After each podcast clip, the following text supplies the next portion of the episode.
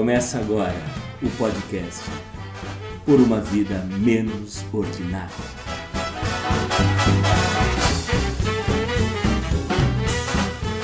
O número de infectados pelo coronavírus no mundo superou a marca de 10 milhões de pessoas e mais de 500 mil mortos. O inquérito no STF sobre as fake news já tem mais de 10 mil páginas e segue avançando rapidamente na direção de Carlos Bolsonaro, o Carluxo, e também o 02 do presidente. Decotelli, o novo ministro da Educação, foi desmentido pelo reitor da Universidade Nacional de Rosário, na Argentina, ao apresentar o título de doutor pela instituição. Começou tropeçando nas suas próprias afirmações. Fred Wassaf conseguiu, na semana, dar ao menos quatro versões diferentes da presença de Fabrício Queiroz em sua casa em Atibaia. Como disse o jornalista Gabeira, sobre as versões do ex-advogado de Flávio Bolsonaro, abro aspas. Um ditado americano diz que se seu inimigo está dando tiros no pé, o melhor a fazer é não tirar a arma de sua mão. Fecho aspas. Jair Messias Bolsonaro de Calcutá segue calado, com olhar lânguido e de soslaio para o ministro Alexandre de Moraes do STF. Mourão, o vice, voltou a dar entrevistas com sorriso e deixando claro se a chapa presidente e vice fosse definida como Pampulha, ele seria o PAN. Maia e Alcolumbre seguem governando o Brasil e parece que as sessões virtuais têm feito bem para ambos.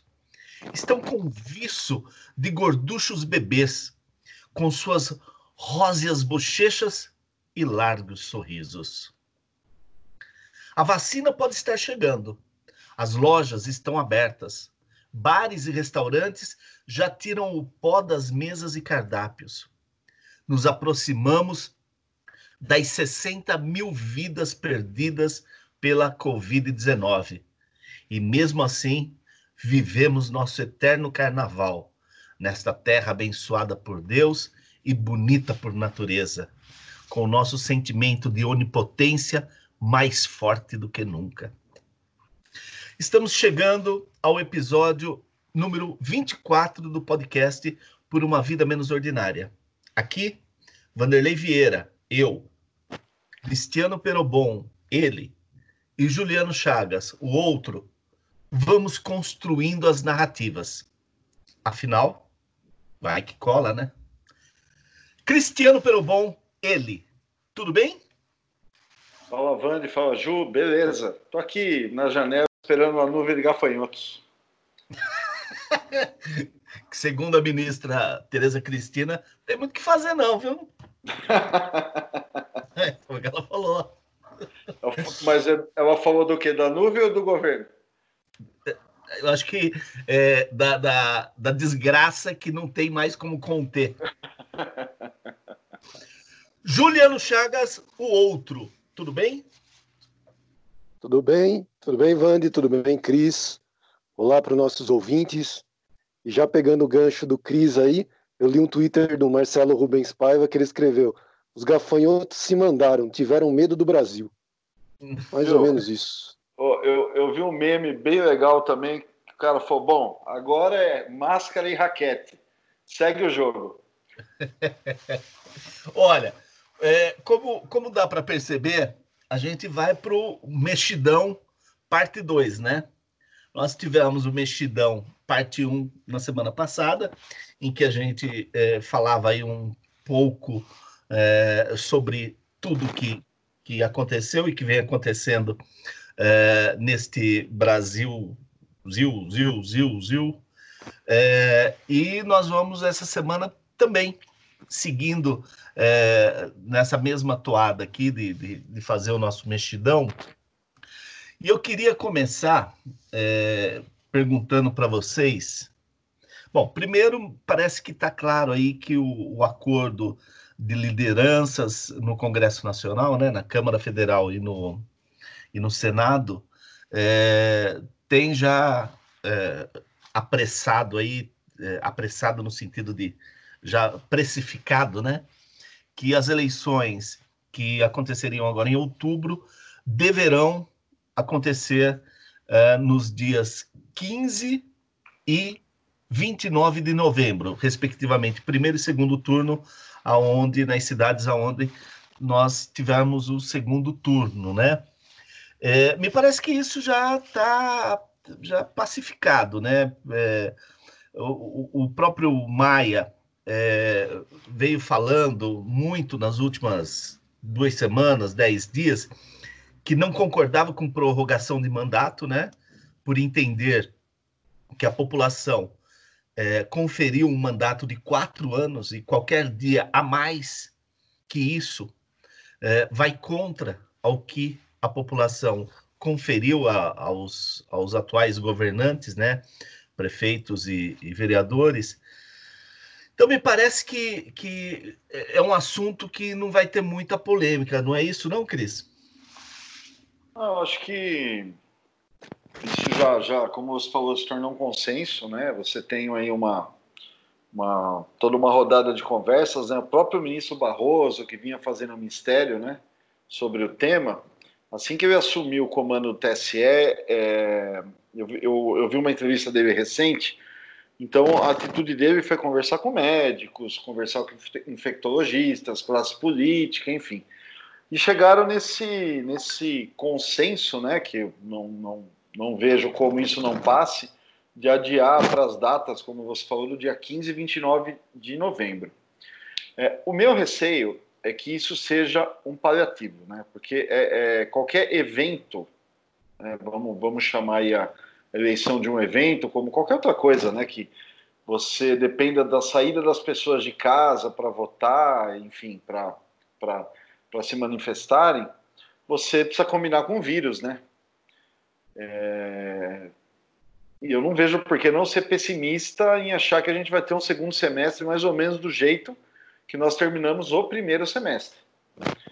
Uhum. Então, é... tomara que, que ele esteja certo, né? Ele apresentou até uma, uma perspectiva, isso ele deve ter realmente colhido com, com, com profissionais da área, de que em setembro a pandemia já deve estar um pouco mais, mais é, é branda aqui no Brasil. Tenho minhas dúvidas, né? É, em relação a, ao calendário eleitoral, né, ele tem uma mudança de calendário. Parece que a, a fase aí de, de pré-campanha e campanha vão acabar sendo. É, vão, vão, vão ter uma mudança de, de tempo.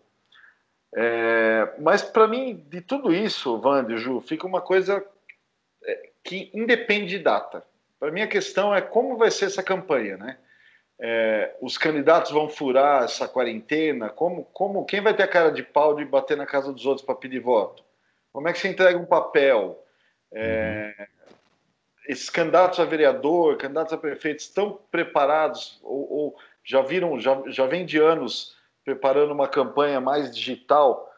É, e tudo isso, né, parece, pode até parecer uma, uma perfumaria, porque, enfim, né, a gente acaba olhando para as eleições com certo saco cheio, né, por, por não ver demandas cumpridas, mas elas têm um impacto né, na, na, na nossa democracia. A forma como a gente vai entender qual a melhor opção para a nossa cidade. E, além disso, também uma grande curiosidade de entender como vai ser o impacto da, da epidemia, qual vai ser o julgamento da população sobre a forma que prefeitos que estão no cargo, que vão é, tentar uma reeleição ou vão indicar um sucessor, serão julgados por essas atitudes. Então, a, a questão da data eu acho uma boa, uma boa medida, uma boa medida sim, mas eu não, não, não vejo nem como garantia que isso realmente se realize em novembro, é, e também não vejo como principal fator.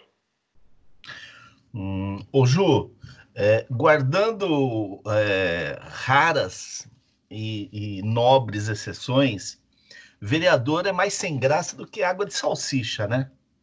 É aquela coisa assim que você, que, que você acaba tendo por, por, por contingência, mas é, vai jogar fora. Você sabe que você vai jogar fora porque você tem muito pouca utilidade, né? Então, eu fico pensando, é, o Cris abordou esse aspecto da, da, da, pandemia, né?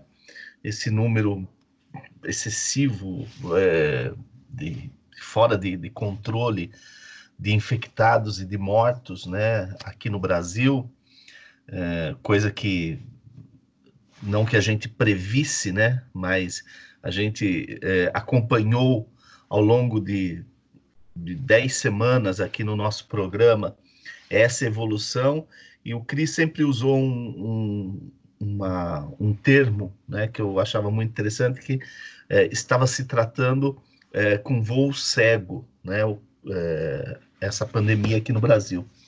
Bom, então eu acho que tem esse aspecto do, das pessoas não se interessarem mesmo pela, pela eleição, e, e essa eleição já, já começa comprometida pelo desinteresse, mas me parece, eu quero só colocar um outro elemento para a sua consideração, que também esse inquérito das fake news deve mudar um pouco esse cenário uh, nas eleições esse ano. Você não acha, não? Eu acho que sim, né, Vani? Mesmo porque até, né, até as eleições, até aí do dia 15 ou 29 de novembro, provavelmente esse inquérito das fake news também já deve ter avançado, né? Já deve ter tomado uma musculatura maior, né? Já deve ter tido mais desdobramentos e a gente já deve ter um panorama melhor, né, para saber quem foi indiciado, quem não foi, né? Como que vai estar tá o inquérito das fake news, mas que acende um sinal, no mínimo amarelo, né, para as pessoas aí, para os candidatos prestarem atenção, com certeza, cara. Agora, em relação a, ao que o Cristo pontuou um pouquinho, né? Eu cheguei a ver um trechinho também trechinho muito curto também dessa entrevista do Barroso, e o que me chamou a atenção, primeiro, é a possibilidade de que eles estão colocando de fazer convenções partidárias virtuais, né? Vamos combinar que convenção partidária de qualquer jeito já é chata pra cacete. Você fazer convenção virtual deve ser mais chata ainda, né? É, você que, assim, teoricamente seria um exercício de cidadania, né? Você ali é, buscar as pessoas que de alguma forma ou outra simpatizam com o partido ou com o candidato, né? E você transformando isso também em convenções virtuais, quer dizer, se o negócio já era ruim, tende, pelo menos na minha opinião, né, tende a ficar mais frio e mais esvaziado ainda, né?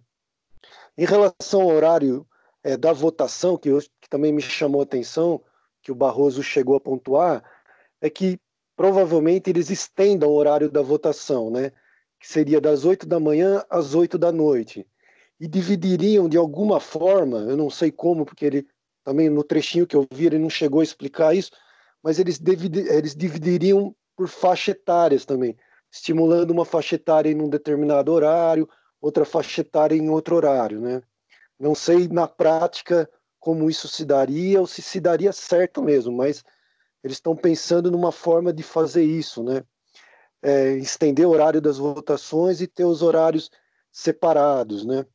Em relação à propaganda eleitoral que eu vi, é, teria início para o dia 27 de setembro, né? E rádio e TV deve, ter, deve começar 35 dias antes das eleições. Então, essas informações que eu consegui é, verificar. Agora, voltando é, para o cenário, né, como o Cris também já pontuou um pouco, é, se em novembro né, a gente continuar nesse mesmo cenário que a gente tem hoje, mesmo que caia um pouco, né, mesmo que, que chegue lá no pico das infecções e comece a cair o número de infectados, o número de mortes, provavelmente o cenário que a gente vai ter é algo em torno de 100 mil mortos, né? Você vai ter um desemprego aí, segundo os, os especialistas, batendo na casa de 20 milhões de pessoas, é, isso para dizer do trabalhador formal, né, fora os informais, você vai ter uma queda que estão esperando esse ano de 6 a 10% do PIB. É, enfim, é um cenário nem um pouco animador, né? Para qualquer candidato, né? Para qualquer candidato a prefeito, principalmente, concordo com você, Vande. Se os candidatos a vereador nunca tiveram grande importância nesse cenário é, municipal, eu acho que essa, nessa eleição é, vai ter uma importância ainda menor, né, em função da própria pandemia, enfim. Agora, é, diante desse cenário, né, que eu coloquei aqui um pouquinho, é, eu acho que vai ser, pelo menos na minha opinião, vai acabar sendo um plebiscito para os prefeitos, né? Aqueles que de uma certa forma buscam a reeleição e conseguiram dar uma resposta mais positiva para a pandemia no seu município, eu acho que tem grandes chances de se reelegerem, né? Agora, se você pegar um município que por um motivo ou outro acabou tendo um número grande de mortos, um número grande de infectados, é, além das dificuldades que a gente já sabe que existem em todos os municípios, né? Vai, acho que, é, pelo menos que eu vejo que pode ser que o prefeito tenha uma grande dificuldade de se reeleger, né? Então eu acredito que será sim um plebiscito de qual prefeito consegue administrar essa pandemia melhor, né? E também eu acho que vai acabar sendo a um pouco a um longo prazo, né? Pensando já daqui a dois anos, uma espécie também de um referendo para o governo federal, né? Para saber se esses municípios vão conseguir reeleger ou eleger uma base de, né, de, de políticos que de alguma forma ainda sustentem o discurso do governo federal, né?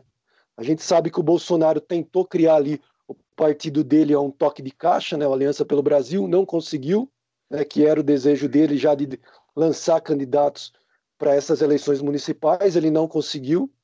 Né? O PSL, que é o segundo partido com maior arrecadação de recursos né, para as eleições municipais também, há um divórcio com, do PSL com o Bolsonaro, né? Então, assim, eu acho que tudo isso embaralha muito o jogo, que já é um jogo complicado, né? Como eu comecei falando, eu acho que se é um exercício de cidadania, o voto, ou pelo menos deveria ser um exercício de cidadania, de participação, eu acho que esse ano sai muito, muito prejudicado. Viu? É, tem, tem uma outra questão que o, que o Barroso colocou, que é a possibilidade de você anistiar as pessoas que não forem votar é, alegando é, a questão do coronavírus. Então você cria aí uma, uma você, de uma certa forma, apesar da pessoa ter que sair depois, ter que ir lá num cartório, né, um cartório eleitoral, e dar essa justificativa, mas você pode desmobilizar uma parte da população um pouco mais consciente, penso eu. E também teremos uma nova regra nessa eleição para a composição das câmaras, que é você acaba com a coligação proporcional. Uhum. Então, eu acho que vale a pena né, é, acompanhar um pouco esse cenário todo, né, essa aprovação, entender um pouco esses prazos para começar a, a, a, pensar em novos impactos, porque são, são muitas coisas. Muitas coisas. É, e, e se nós pegarmos com os números da eleição passada, em que grande parte dos prefeitos é, eleitos perderam para brancos, nulos e abstenções, num cenário completamente diferente que nós tínhamos quatro anos atrás, é, é de se imaginar com, com que percentual o, esse prefeito vai se eleger não em relação aos votos válidos, mas em relação ao colégio eleitoral, né? A, a, essa abstenção e, e, essa, esse sentimento todo aí gerado por esse problema que nós estamos vivendo é, pode é, eleger é, prefeitos com uma sem uma legitimação, né? É, não não não pela lei, mas é, de fato, né? Não de direito, mas de fato, é, por, por você ter um, um número baixo de, de pessoas que vão às urnas, pessoas que estejam dispostas a votar, né? Então, eu também acho que vai ser uma eleição bem interessante de se acompanhar, no sentido de, de perceber as reações populares, né? Qual é o sentimento da população uh, com, com, com, relação aos governantes? Acho que vai ser, acho que vai ser algo bem interessante. E acho, volto a dizer, que é, o inquérito das fake news deve, é, deverá limitar ainda mais o pouco, o pouco que é liberado em termos de campanha, né? Nas últimas campanhas que nós vimos. Então, acho que a, observância com relação às redes sociais é, será muito maior, né? E não só no sentido é, do, do tribunal eleitoral estar fiscalizando isso, mas é, com uma legislação posta que permita, entre os concorrentes, é, fazer é, denúncias que barrem com maior agilidade é, eventuais campanhas ou difamatórias, ou de fake news, ou de qualquer ordem que não daquele, daquela legalidade é, permitida, né? Então, acho que vai ser bem interessante. É, você falou do Aliança, né? O Juliano que falou? Foi.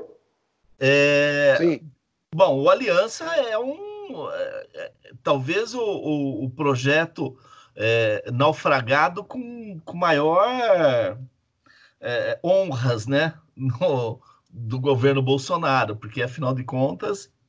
É, me parece que ele tem alguma coisa em torno de 20 mil, 30 mil assinaturas válidas, né?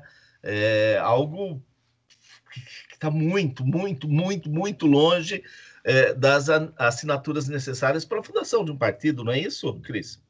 Opa, opa, nesse momento é, esse partido não existe. É, uhum. foi feito um AUE, mas como tudo que que acontece no governo Bolsonaro, né? Boa parte ou é fumaça ou é robô. E na hora de conseguir assinaturas de gente viva, de verdade e tal, parece que não deu muito certo. Né, né. Bom, mas por falar em, em gente de verdade e, e, verdade de gente, nós temos, abemos eh, o novo ministro da Educação, Carlos Alberto Decotelli, né?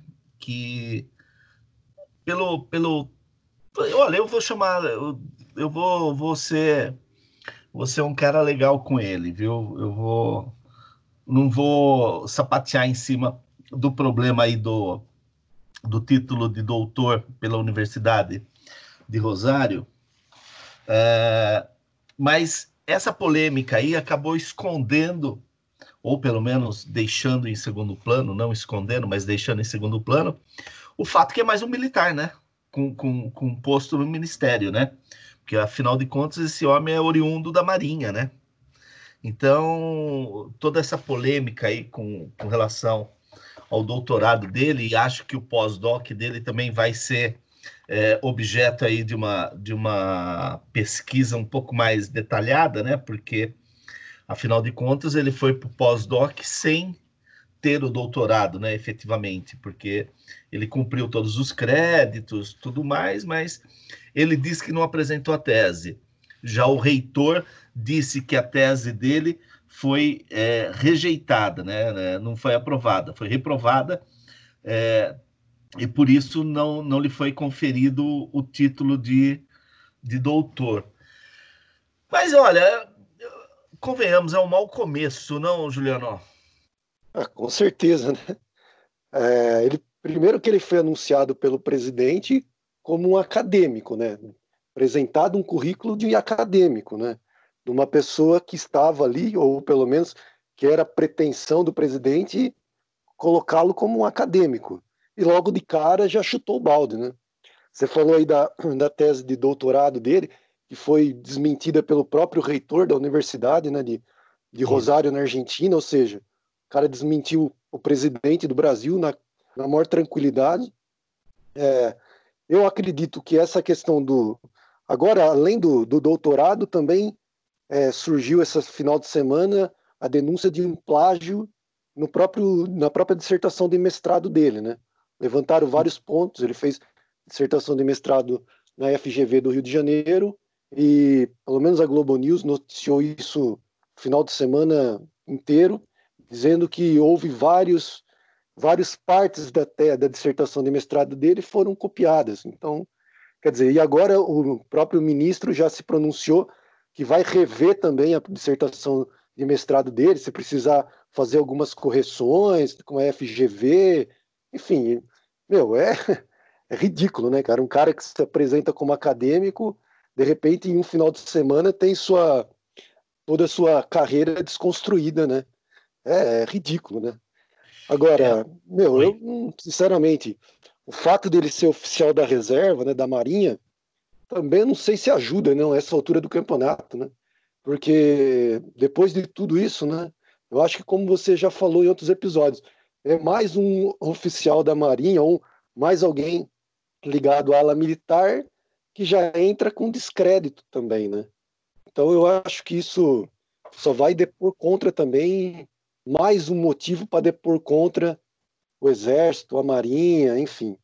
É, e é, acho que é importante a gente lembrar, meu, que durante a gestão do, do, do ex-ministro, né, ficou aí um pouco mais de um ano, né, se eu não me engano. 14 meses. É, hã? 14 meses. 14 meses. Então, já foram 14 meses perdidos, né, como a gente já citou no, no último episódio, né. Então, assim, um cara que deveria vir com logo com políticas públicas, né? O novo ministro já apresentar pelo menos rapidamente políticas públicas, né? O Carlos Alberto Decotelli, né? É, para solucionar os problemas, como a gente já também pontuou no último episódio, né? Você tem ali temas importantes é, como o Fundeb, né? O Enem, é, mesmo essa falta de o déficit de inclusão digital no Brasil, né? Os estudantes estão aí no meio dessa pandemia, não conseguem nem acessar uma internet e o governo até agora não esboçou nenhum projeto para tentar, de alguma forma, ajudar esses estudantes, né? Quer dizer, foram 14 meses totalmente perdidos. E logo de cara, o cara já chuta o balde, né? Então, assim, meu, acho que não poderia ter começado pior, sinceramente. Ô, Cris, você sabe que é, dos sete pecados capitais, o que o diabo mais gosta é a vaidade, né? É aquela que reduz o ser humano à, à sua pior essência, né? E parece que é, existe na academia, né?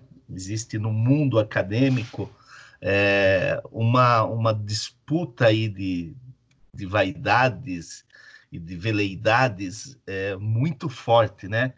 Só que enquanto ela está é, é, ali dentro da, da, dos muros da academia, tudo bem, né? Tudo bem numas, né? É, mas é, isso é menos explorado. Só que no momento que o cara vai para a vida pública, né, e, e ainda mais para um cargo de relevância como esse da, do Ministério da Educação, é, todos os pecadilhos, todos os, todas essas, essas, essas coisas que são permitidas ou é, proporcionadas pela vaidade, é, vem à tona, não é? Opa, opa. É... Cara, hoje para você aceitar, primeiro o seguinte, né? Independente se você vai tornar isso público, vai estar no cargo público ou não, você né, precisa pensar como você se anuncia, mesmo num círculo mais restrito, né? Se, se você não tem o título, não tem o título, não tem problema. Eu acho que é, é, trouxe um problema para ele desnecessário nesse momento estão é, chamando de doutor honoris quasi. Né? e é bem desagradável, né? Então, assim, tem, tem já, já, come, já entra numa agenda negativa, embora, num primeiro momento, é um alívio, né? Se você comparar com o anterior, é, ele não, não, não, não precisava de, de, de todos esses títulos aí para ter uma comparação, ser um pouco melhor aceito pelo mercado, por boa parte da imprensa. Então, é como você falou, é um pecado desnecessário. Mas, é, para além disso, né, eu acho que o, o Ju já, já dissecou bem aí a, a cagada do ministro, mas ele tem desafios enormes. Né? O primeiro, para a gente observar, que antes dele chegar nas pautas do Enem, ele vai ter que eliminar o lavismo, o negacionismo, o conspiracionismo dentro do, do ministério. Então, é, às vezes a gente tem uma imagem ali de um, de um sujeito ali, de um gestor, enfim, ele tem uma carreira. Se ele é bom ou não, não sei, mas, mas ele tem uma carreira e tem uma formação, né? Muito melhor do que a do anterior, né? Novamente falando. Uhum. Mas como é do segundo escalão para baixo, né? Ele vai ter essa liberdade de poder mudar esses postos, poder mudar o rumo de pensamento. É, vamos lembrar que, que um dos últimos atos do Weintraub foi é, baixar uma portaria horrorosa acabando com cotas. Uhum. É, então, assim, são pensamentos que estão lá dentro, né? Passado isso, ele tem que construir uma agenda e, como o Ju falou, dar um norte na pandemia, porque não tem, cara, não tem um governo estadual, municipal fazendo bom papel em relação à educação. Pessoal, só é, é, se você ainda chegar na questão é, das crianças que não têm internet, isso, pô, isso é uma tragédia, a gente já sabe. E as que têm não estão conseguindo aprender nada. Uhum. Não é só ligar uma, um botão, muda a experiência, muda uma série de coisas. Né? Então tem toda essa questão. É, e eu vi muito ele falando da questão de diálogo, né? É, é, que é um cara que foi reconhecido pelo diálogo, pela curta passagem dele no, no, no FNDE, né? Se eu não me engano. Isso, isso exato. É, bom, o que, o, que, o que me faz observar tudo isso? Se ele conseguir né, eliminar quase na totalidade o olavismo e partir para uma agenda de diálogo, é um sinal claro que o Bolsonaro está emparedado. Porque o Ministério da Educação, é, é, junto com, com a Secretaria da Cultura, são, eram, eram ali o, bastião né, da, do olavismo, o bastião da, da, das é pautas multiolocas ali e tal. Então, se ele conseguir ter essa autonomia, eu acho que essa é a principal questão para a gente ver daqui para frente. É um sinal de emparedamento. O fato dele ser militar, ok, né, a gente já está já tá por aqui, né? Porque a gente está olhando o Ministério da Saúde, é, o caos na saúde, essa quantidade de militares ali. Tal. Mas é, o fato, para mim, de, de ser um militar que foi nomeado para o Ministério da Educação já me dá um primeiro sinal desse emparedamento. Então, acho que agora a gente pode observar as notinhas aí é, é, de como vai dar a autonomia do ministro para a montagem do seu, do seu gabinete é, no, nesse primeiro momento. É, eu só vou fazer uma, uma, um complemento aí à informação que você deu sobre aquela portaria do Weintraub, a última dele, é, na verdade, ali é para cotas, mas para pós-graduação e mestrado, né? Exato, exato. É, não, é, não é para a graduação, né? É, mas, é, mas era um ato ideológico, né? Simplesmente claro. para sair dando o último chutinho no balde, né? Sim, sim, claro. Bom, mas eu, eu queria ficar nessa, é, nessa ideia da, da vaidade ainda, é, e falar um pouquinho mais do nosso amigo, o nosso amigo não, por favor, né? É, desta, desta personagem chamada Frederic Wassaf. O Fred Wassaf, ou Wassaf, como tem... Wassaf. O, é, Wassaf.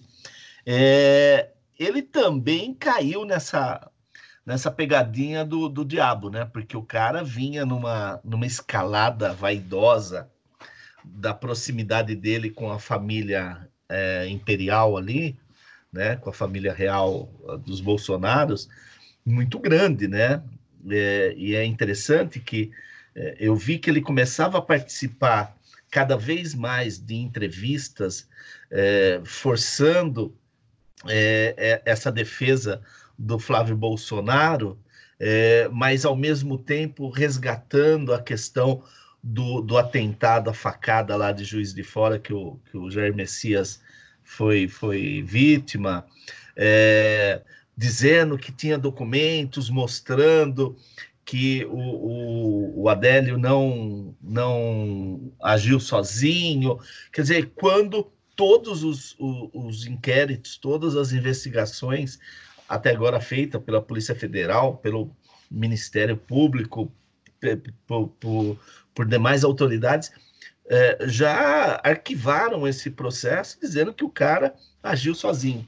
Mas o ACF vinha é, é, é, trazendo isso de volta à tona para como uma forma de ampliar o seu discurso, ampliar, ampliar é, essa, essa ideia de proximidade entre ele e, e, Bolsonaro pai, Bolsonaro filho, Bolsonaro família, né? E agora ele está mais enrolado do que do que jararaca no meio do mato, né? Porque o sujeito não tem mais versão para dar, né? Tanto que ele, é, em uma delas, ele resgatou as forças ocultas lá de Jânio Quadros da década de 60, de 1960, quando o Jânio é, justificou as forças ocultas para poder é, para para sua renúncia, né?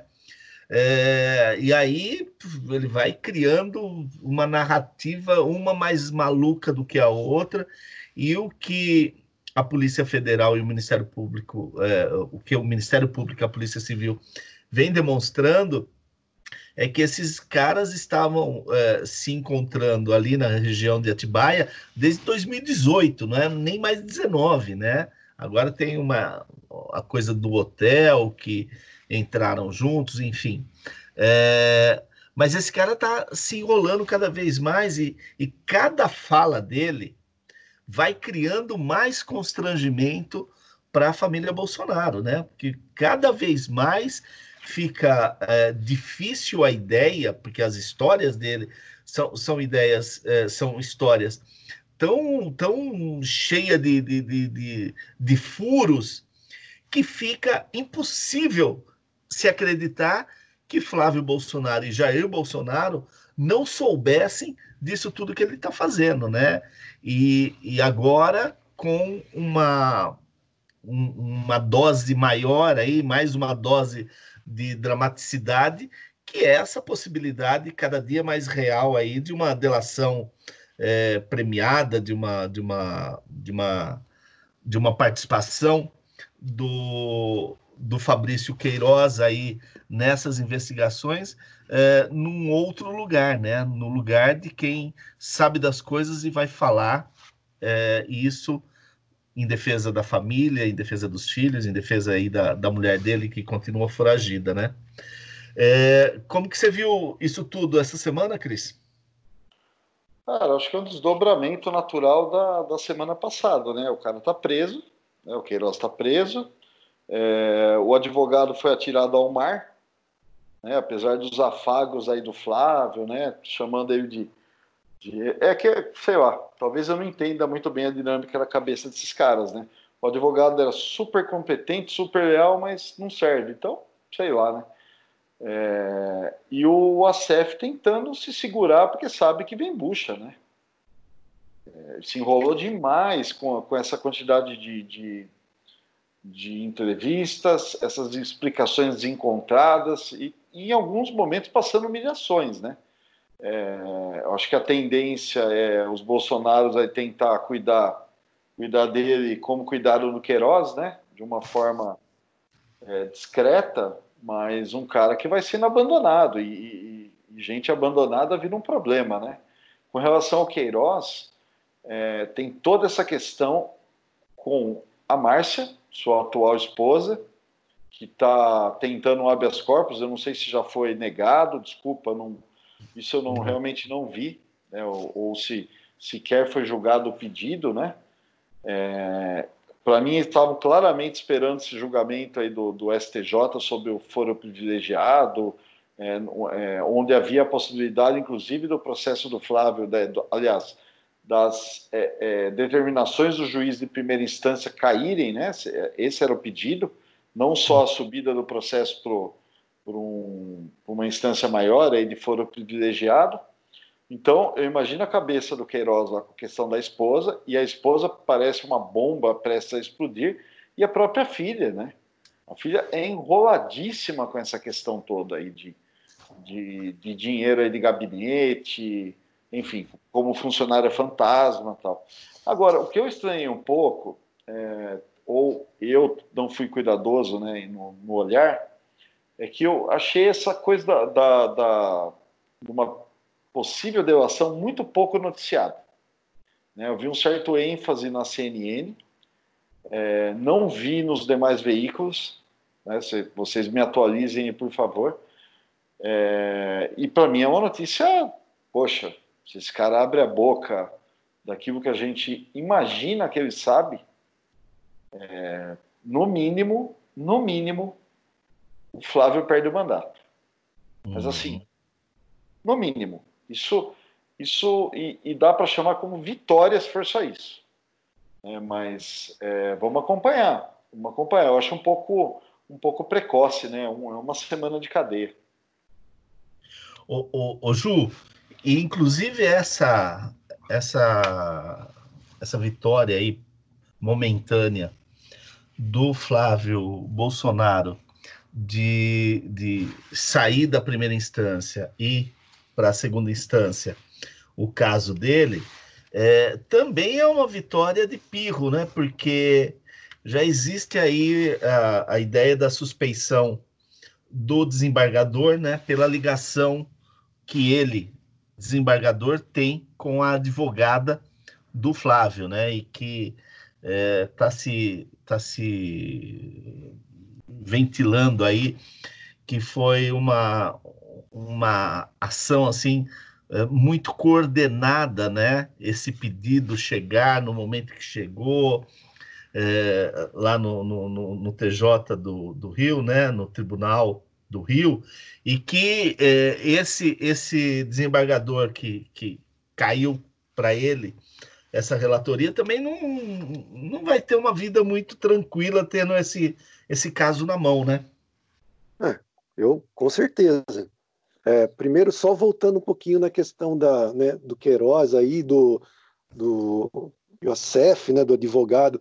Essa entrevista que ele deu para Veja também, né, esse final de semana, que foi saiu, na verdade, a publicação, é, esse final de semana, é, é de um realismo fantástico de envergonhar o Gabriel Garcia Marques, né? Coitado, uhum. acho que o cara está se remexendo no caixão, porque, é, como o Cris já bem destacou, não tem mais como inventar história, né? Porque o cara já criou tantas narrativas que, meu, já cai num descrédito total, né?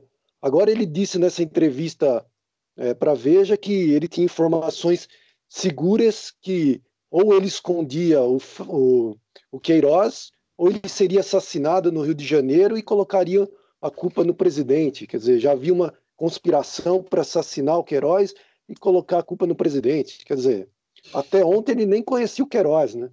Agora ele não, ele não só conhecia, como colocou ele na casa dele, porque já havia uma conspiração para assassinar ele no Rio de Janeiro. Quer dizer, é uma loucura, né, cara? como você bem falou, quando o cara não tem o que dizer, é melhor ficar quieto, né? Do que sair dando entrevista para todo mundo e só dando tiro no pé, né? É, em relação a essa delação do Queiroz, eu concordo 100% com o Cris. Eu acho que é uma bomba que está sendo muito bem costurada e muito bem preparada, que se estourar mesmo, se ela se essa delação se consolidar, sair mesmo, meu, vai ser desastrosa, tanto para o Flávio quanto para o próprio Bolsonaro, né? É, sem querer adiantar a pauta e já adiantando um pouquinho, essa pesquisa do Datafolha que saiu agora essa semana, metade dos entrevistados acredita que o presidente da República, que o Jair Bolsonaro, não sabia das rachadinhas do Flávio Bolsonaro na Alerj. Quer dizer, se chega o Queiroz e fala, olha, eu trabalhei para o Flávio, foi, as, as rachadinhas existiram, o presidente da República sabia disso também, quer dizer, você joga a bomba não só no colo do Flávio, como no colo do presidente da República também, né? Uhum. E, e, uma coisa é você ficar preso numa chácara em Atibaia, com um churrasquinho, tendo a visita dos filhos, a visita das amigas do filho. Outra coisa é você ficar preso em Bangu, né, de repente sendo ameaçado ali, vendo a sua esposa, que provavelmente vai ser presa a qualquer momento. É, a condenação, para mim, ela é mais do que provável, né? Porque a gente já abordou isso também no último episódio. Eu acho que o Ministério Público do Rio de Janeiro fez um trabalho de excelência. As acusações não dá para negar as acusações que foram apresentadas, os indícios que foram apresentados. Então acho que tudo isso deve estar tá martelando na cabeça do Queiroz, falando: meu, eu, eu faço uma delação, peço ali uma prisão domiciliar, né? E tento ali uma redução de pena, é, tento livrar minha esposa dessa dessa coisa toda, ou eu vou ficar do jeito que eu tô, ferrado, né? Para não dizer fudido, né? Enfim, uhum. cara, é, eu acho que a situação dele é, é desesperadora sim. E ele conhecendo a família Bolsonaro, né? É bom a gente lembrar que ele foi nomeado no gabinete do Flávio em 2007.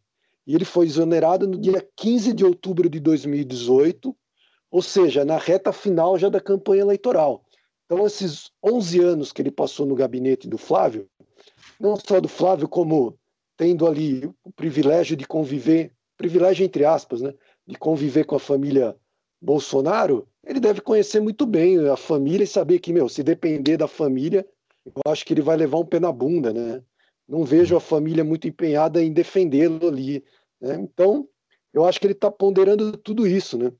Agora, em relação à questão do, do Flávio, né, do, do, Tribunal de Justiça do Rio de Janeiro, eu vi com muita estranheza isso, né, ter é, sair um processo que está numa primeira instância, né, ir para uma segunda instância, né, sendo que já existe uma resolução do, do Supremo Tribunal Federal, é, um entendimento do Supremo Tribunal Federal é, esse entendimento é de maio de 2018, né, que nega foro privilegiado para pessoas que não estão, para políticos que não estão mais no exercício do mandato. Né?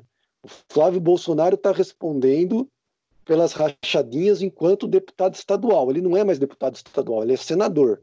Então, segundo o entendimento do Supremo Tribunal Federal, ele não deveria ter mais foro privilegiado acredito eu que se o Ministério Público do Rio de Janeiro recorrer, seja para o é, Supremo Tribunal de Justiça do Rio de Janeiro ou para o STF, eu acho que vai cair. Eu acho que tem tudo para cair essa, essa mudança para a segunda instância e voltar para a primeira instância. Né? Creio eu que, enfim, são ainda haverá muita surpresa nisso tudo. Viu? É, tem, um, tem um detalhe que é o fato de, do envolvimento do, do Queiroz com as milícias.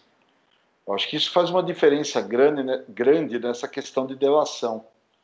É, a gente está acostumado, né, questão de delação, os empreiteiros, tal, claro, né, é, é, é crime, né, todos correm risco, mas eu não sei como é que vive um X9 de miliciano na cadeia. Então, acho que tem uma outra pressão, acho que não é uma delação muito simples, é, e a gente talvez seria, não, não, seria um erro olhar só pelo aspecto político, comparando com delações que nós vimos aí no caso do Petrolão, Mensalão, etc. Com certeza. É, e, e, a gente não sabe como ficou a estrutura aí da, daquele escritório do crime, né? É, depois do, do, do, do passamento, depois da morte do, do Adriano, né? Do capitão Adriano, é, lembrando, duas vezes condecorado por Flávio Bolsonaro, né? É, mas é, eu só queria fazer um, um último resgate aí do AS, o ACEF. É, o, o Gabeira falou daquele ditado americano, né, do, do, se um inimigo seu está dando tiro no pé, não tire a arma dele, né? E eu me lembrei de um outro é, ditado americano, da política norte-americana também, que diz o seguinte, né? O político americano não pode ser pego com homem vivo dentro do carro e nem com uma mulher morta no porta-malas, né? E no caso do, do Asef, ele, é, ele não está conseguindo explicar esse ter sido encontrado, entre aspas, com um homem vivo, né? um homem que é cheio de riscos, vamos dizer assim. É, antes da gente passar para a pesquisa, eu queria só dar uma, uma, uma, uma conversa com vocês aqui, ter uma conversa com vocês sobre a prisão do, do blogueiro lá do Oswaldo Eustáquio, que, que parece que acaba fechando muito cerco a prisão desse cara, é, fechando ali uma, uma tríade, né? uma, uma, o triângulo ali entre esse cara e, e, e ele sendo coordenador de alguns outros blogueiros, é, a Sarah Winter fazendo a, a linha de frente da militância, da, da ala mais radical e, e, e mão na massa, e o próprio o Carlos Bolsonaro, o Carluxo 02, como coordenador disso tudo, né? Me parece que é, a prisão desse cara também é uma prisão que, que começa a amarrar pontos. Você não acha, Cris? Não, sem dúvida. Sem dúvida, né? Hoje você, você tem um movimento grande aí desses blogueiros, os caras estão apagando muitos vídeos. Uhum. Muitos, muitos. Você vê várias matérias aí que é realmente é, equivale ao, a botar os papéis na máquina de picotar papel, né? Os caras estão tão apagando muito. É, é um inquérito é, que, para além também dessas, dessas prisões, são prisões de peixe pequeno, viu, gente? Uhum. É, tem um esquema, eu, eu falei em, outras, em outros episódios nossos, mas eu estou muito curioso para ver chegando nos financiadores. Uhum. É, você começa a entender essa, essa, essa loucura toda aí de, desses é, é, empresários aí em defender o governo Bolsonaro e tal, e a gente começa a entender o mecanismo de financiamento. É, o STF já deixou claro que para esses que estão sendo presos eles vão ter problemas, porque estão de, de certa forma, não, de, diretamente é, é, ofendendo a República, ofendendo a própria democracia, né, e não vão ter vida fácil. Né? E a partir deles, né, da, da, de conteúdos, enfim, é, é, que você vai poder chegar em todo o mecanismo de, de financiamento, o mecanismo de você espalhar é, essas notícias, a questão dos robôs, e diretamente no que você falou, que é no Carlos Bolsonaro. É. Né? Se ele nunca falou que era o mentor da, da comunicação, também nunca escondeu. Uhum. Então, é uma preocupação grande e eu acho que é ponto de honra para os ministros. Ô, ô, Juliano, você que é um jornalista, então um homem que acostumado a, a, a entender e fazer interpretação de textos, é, eu gostaria que você me explicasse esse Twitter aqui do Oswaldo Eustáquio, é, que não podemos esquecer, ele é o criador do pavão misterioso, né? Eu ó, uh, abro aspas aqui, né? Então vamos ler o, o Twitter dele e você vai explicar para mim, porque você tem mais capacidade que eu para entender isso. Eu, Oswaldo Eustáquio, portanto, prisioneiro no Senhor, suplico-vos que andeis de modo digno. Se cumpriu a mandado de prisão e de busca e apreensão a pedido de Alexandre de Moraes do STF, me torno hoje um jornalista preso político. Minha voz não será calada, a cadeia se romperá. Você pode me explicar um pouco o que quer dizer, o que, o que essas palavras querem dizer? Wander, eu acho que nem o Decotelli ali consegue explicar isso. o Decotelli, seu doutorado e pós-doutorado. Vem com o doutorado e pós-doutorado dele vai conseguir explicar isso aí, bicho. Bom, se o sujeito criou o pavão misterioso, ele não é um homem de palavras claras, né? Não pode ser, né? Então, quer dizer, deve ter muito conteúdo aí. Deve ter algo muito sério aqui. Eu não sei direito o que, mas assim, a exemplo do pavão misterioso, que foi uma outra criação dele, deve ter alguma coisa muito boa aí. Ô, ô Ju, vamos aproveitar que você está você tá dominando a, a palavra aí.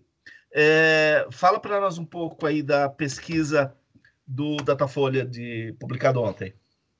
Então, o que me chamou a atenção na pesquisa do Datafolha, primeiro, que o presidente, apesar né, da notícia exaustiva da prisão do Queiroz, né, da suposta ligação do, do Vacef com, com a família Bolsonaro, ele conseguiu se manter ali com seus 32% de aprovação, né?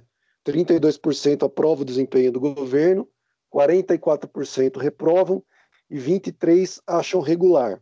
Ou seja, ele ainda mantém ali a sua fatia de um terço do eleitorado apoiando ele. Agora, outros pontos me chamaram a atenção na pesquisa. Por exemplo, dois terços dos entrevistados acreditam que o presidente sabia é, que o seu amigo, né, entre aspas, o Queiroz, estava escondido em Atibaia. Né? Isso foi uma questão que me chamou a atenção. Por isso que, gente, que eu volto no ponto que a gente estava conversando agora. Eu acho que a delação do Queiroz, se acontecer mesmo, for, for feita, eu acho que pode cair como uma bala de prata aí na, na popularidade do presidente. Né? É, se nem a pandemia, de alguma forma, abalou né, esse um terço do eleitorado, né, querendo ou não, ele ainda se mantém com uma aprovação, digamos, razoável. Não é?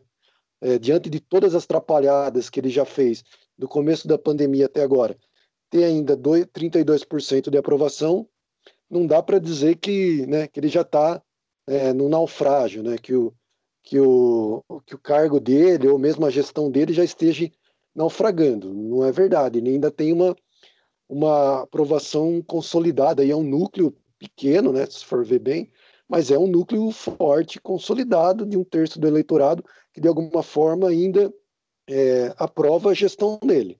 Por isso que eu volto a destacar. É, eu acho que a questão do Queiroz vai ser fundamental, essa delação do Queiroz vai ser fundamental também para a aprovação do, do presidente, né?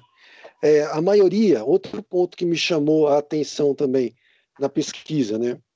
É, a maioria considera o presidente pouco inteligente e autoritário. 46% nunca confiam no que ele diz. É, então, assim, há uma sensação também de que o presidente não diz a verdade, né?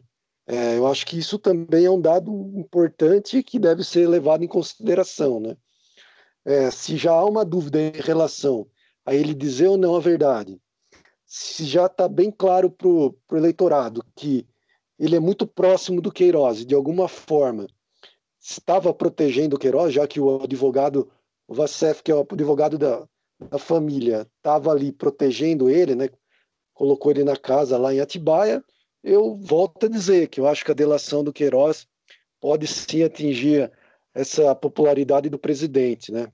Vamos ver, mas assim, a pesquisa do Datafolha trouxe outros dados muito interessantes, né? Até em relação, por exemplo, à questão da educação, né? Mais de 70% dos entrevistados são contra a volta das aulas, por exemplo, na, na, agora durante esse período de pandemia.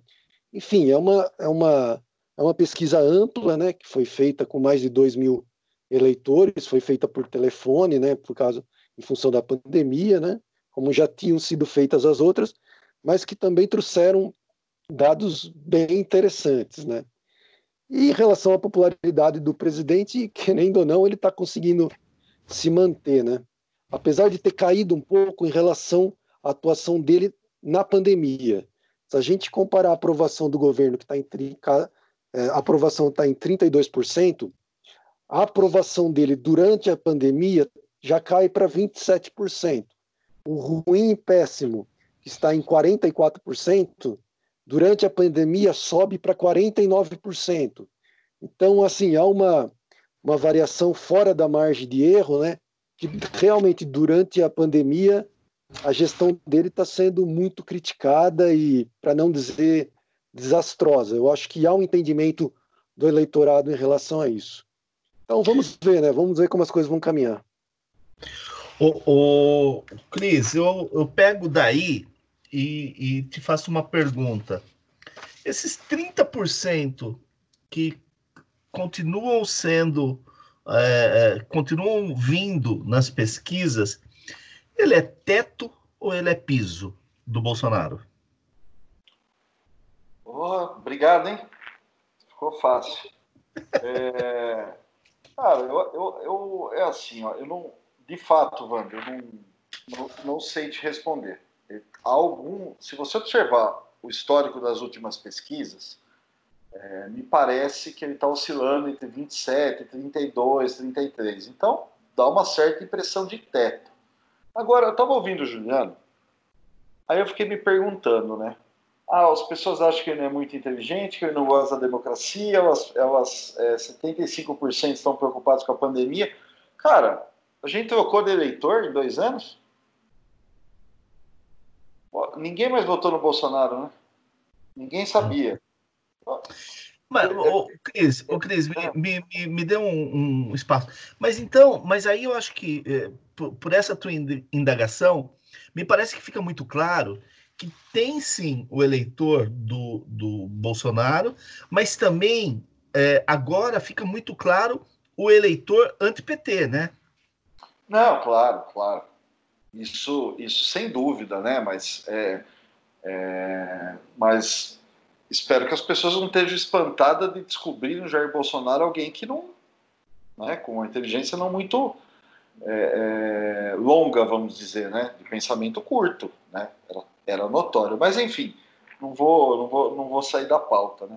O que me chamou a atenção, então assim, Vando, se eu puder dar um chute na pergunta que você fez, para mim parece teto, para mim parece é muito muito próximo aí do que você está chamando de teto ou de piso. Para mim é teto.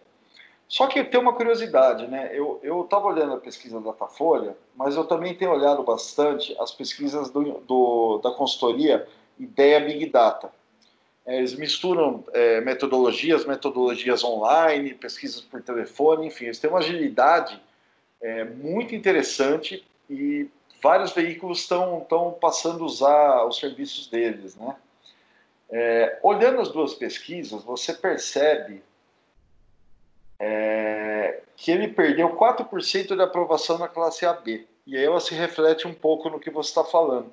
Mas ele ganhou 5% do Nordeste.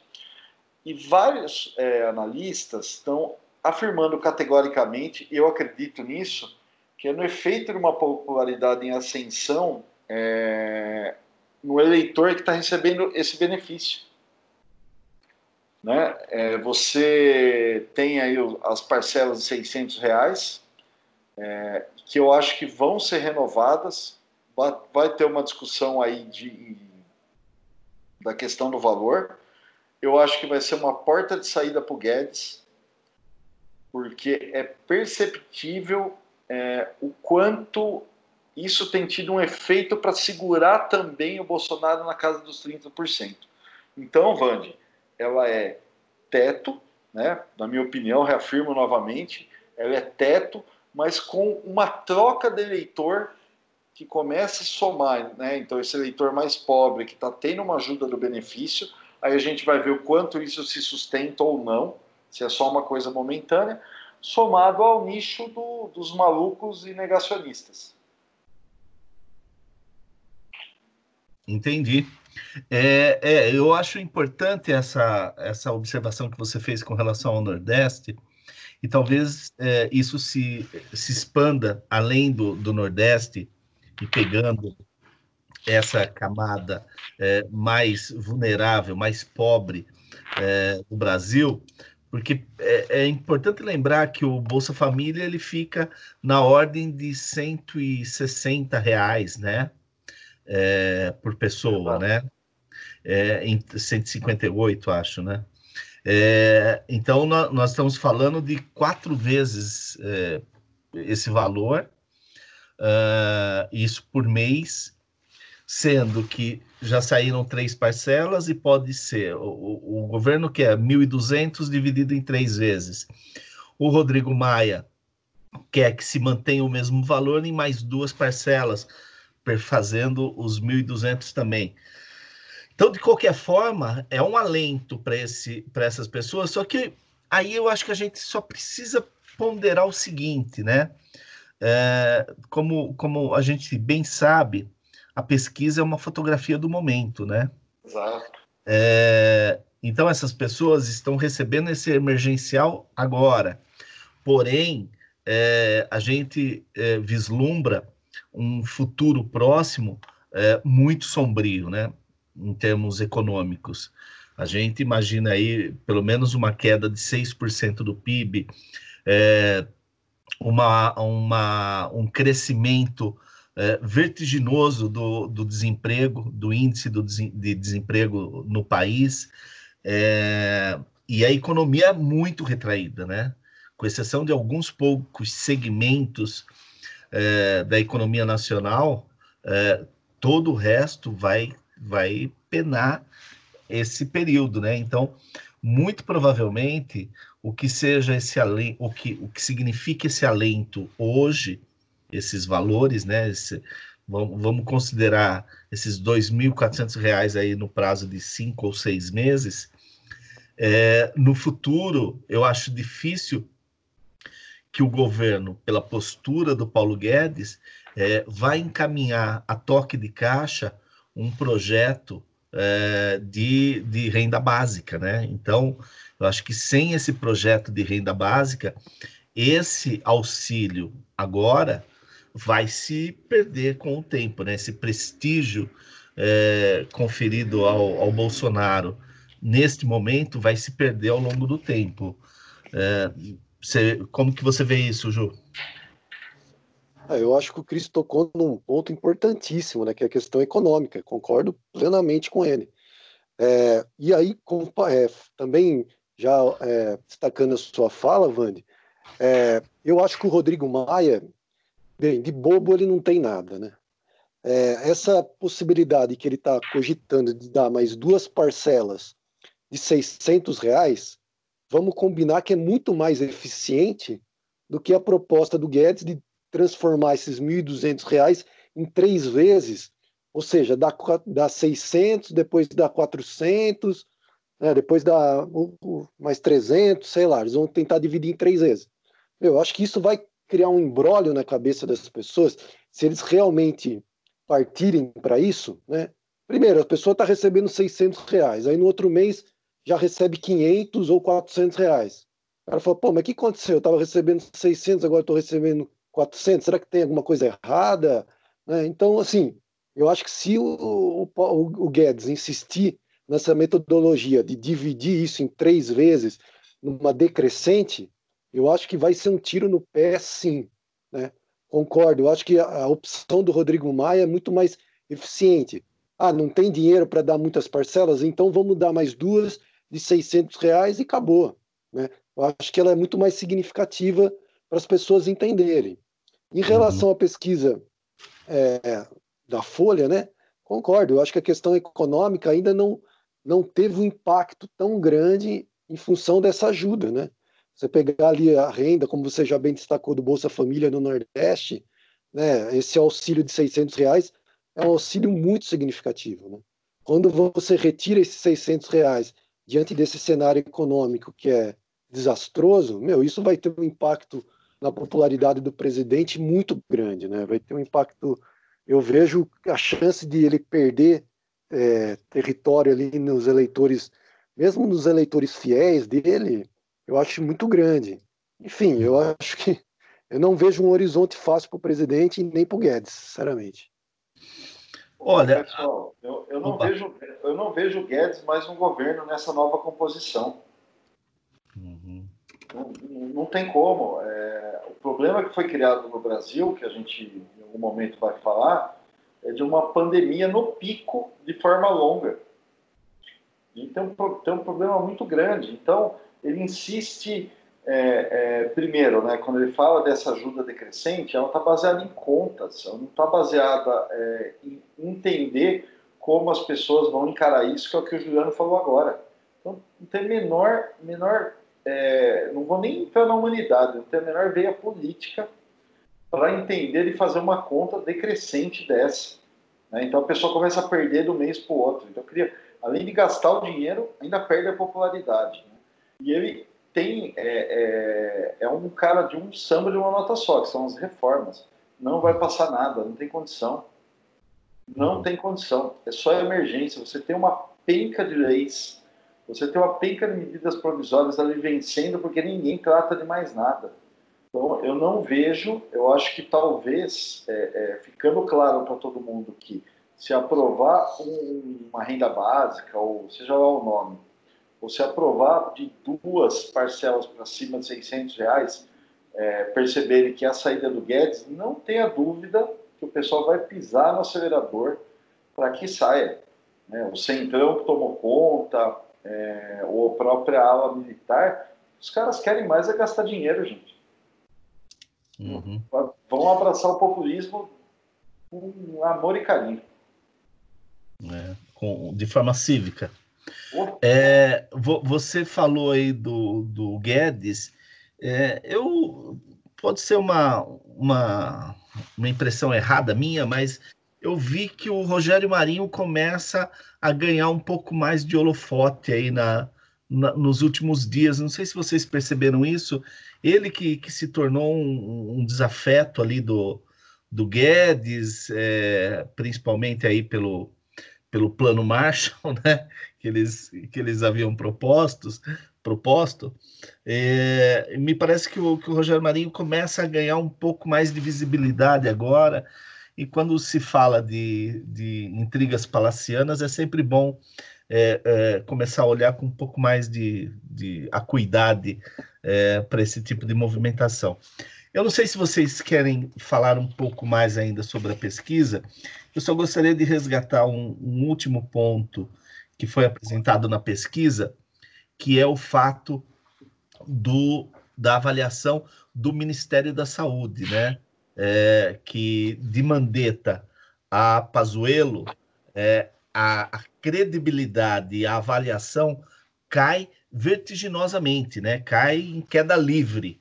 É, e isso é apontado na pesquisa e que me parece que quando a gente começa a cruzar informações da, da, da, da pesquisa, você começa a criar cenários também, né? Então, por mais que a gente falou agora, uh, acabamos de falar sobre essa questão do auxílio aí dos 600 reais e, e de uma futura ampliação para mais 1.200 reais, uh, a população ou os ouvidos é, deixam claro que não aprovam a condução é, da pandemia, né, da, da de, de, como tratar essa questão da pandemia, que está sendo adotada pelo Ministério da Saúde, ou seja, é, responsabiliza diretamente o Pazuello, porque é, há uma, uma personificação em uma das perguntas, né? Porque fala de Mandetta, fala de Taishi, fala do Pazuello, né? E Pazuello tem a, a pior avaliação de todas, né? Então eu acho que é importante também perceber isso que é, o, o exército começa é, a ter que falar sobre este general que está na ativa e que atualmente ainda é chamado de de interino, mas é o cara que está respondendo pelo Ministério da Saúde e a sua avaliação, é, repito, é, vem caindo em queda livre, né? Acho que para a gente emendar aí, é, a gente poderia falar um pouco sobre a possibilidade da vacina, né? Que a cada dia, a cada, a cada notícia que a gente vê, é, parece algo mais real, mais factível e, e com resultados que os cientistas, os pesquisadores é, têm dado como, como eficaz, né? É, começa com você, Cris? Pode ser. Vamos lá. Não, a gente teve, teve a notícia, uma boa notícia, né? Que é a possibilidade da, desse acordo do, do governo brasileiro, né? Através do Ministério da Saúde, com uhum. Oxford, né? É, está desenvolvendo a, a vacina é, junto com a empresa é, AstraZeneca, e que é a vacina que está no estágio mais avançado, já está no, terceiro estágio, né? Então, é, nós temos também a iniciativa do governo do Estado de São Paulo, é, através do, do, Instituto Butantan, se eu não me engano, mas ela está na segunda fase. Né? Essa, essa de Oxford já está um pouco adiantada. Numa matéria que eu li hoje, já fala uma possibilidade de produção de 30 milhões de doses em dezembro, caso essa terceira fase, que é uma fase de testes, ela seja bem conduzida. Então, primeiro é que isso realmente é, dê certo, a gente torce muito, porque da forma que nossos governantes, né, e aí todos agora, né, a gente tempo atrás estava falando um pouco até do governo do estado de São Paulo, outros governos estavam fazendo um bom papel, mas, na minha opinião, ninguém está fazendo um bom papel nesse momento da pandemia. A gente está realmente à mercê de uma vacina, porque não existe mais isolamento, a curva está alta, é, Nós não vamos precisar esperar chegar novembro nas eleições para ter 100 mil mortos. Eu acho que mês de julho vai bastar para isso. É, não vejo culhão aí de prefeitos aí em vias de eleição ou de reeleição, melhor dizendo, de voltar com, com fechamentos, a não ser algo que seja realmente imposto. É, então, poxa, espero, espero realmente né, que ela, que ela entre em produção, né, o que foi noticiado é que passada essa fase de testes, né, e a gente espera que tudo dê certo, a Fiocruz começa a produzir. É, e o curioso, né, aí a gente fala, né, por, que, que, por que no Brasil né, vai ser testada, né? Porque eles precisam de lugar onde a pandemia é, tem muitos casos, né, para poder ter uma, uma massa crítica, né? Então, pelo menos nesse sentido, é, esse mau momento nosso favorece com que o Brasil tenha essa prerrogativa de, de fazer esses testes, e aí, fazendo os testes, ele consegue ter aí um, uma certa vantagem na produção e no acesso a isso, e que o Brasil também a gente não pode esquecer, né? Não, é, tem uma reconhecida capacidade de produção é, de vacinas e tem uma boa cultura de, de vacinação, né? Que se pese é, o negacionismo que a gente tem visto aí em redes sociais, né? Enfim, mas é, você tem programas aí de vacinação de influenza e outros, né? Com alto índice aí de sucesso. Então é torcer, cara. Estou torcendo muito para que isso dê certo. É, e, e, erradicamos algumas doenças, né, ao longo de décadas, né, com esse, com esse plano de vacinação, né? Ju, você tem, você tem mais, in, mais informação com relação a essa, a essa possibilidade da testagem da, da vacina e da sua efetiva aplicação já a partir de dezembro? Então, o Cris já falou bastante, né, já destacou bastante. Olha, o que eu poderia acrescentar é que eu li a respeito é que realmente serão, na, na primeira fase que eles chamam assim, serão aproximadamente 30 milhões de doses, né, que vai ser divididas entre dezembro e janeiro. Numa segunda fase, seriam mais 70 milhões de doses, com a transferência da tecnologia para Fiocruz, que eu acho que isso é o mais importante de toda essa história, né? Você capacitar a Fiocruz para que ela consiga desenvolver a vacina em todas as etapas, né? Eu acho que isso é fundamental. Nessa primeira etapa seria eles importariam os insumos, né, para fazer a vacina e a, e o Fiocruz é, faria a finalização da vacina. Né? E com o desenvolvimento, é, com, a, com o compartilhamento dessa tecnologia, aí sim, numa segunda etapa, a, a Fiocruz já conseguiria desenvolver todas as etapas da vacina. Então, é, além, lógico, de gerar esses 100, 100 milhões de doses, que daria para vacinar quase metade da população brasileira, né, até, até o ano que vem, né, seria algo fantástico. Né? É, essa transferência de tecnologia também é muito importante. Né?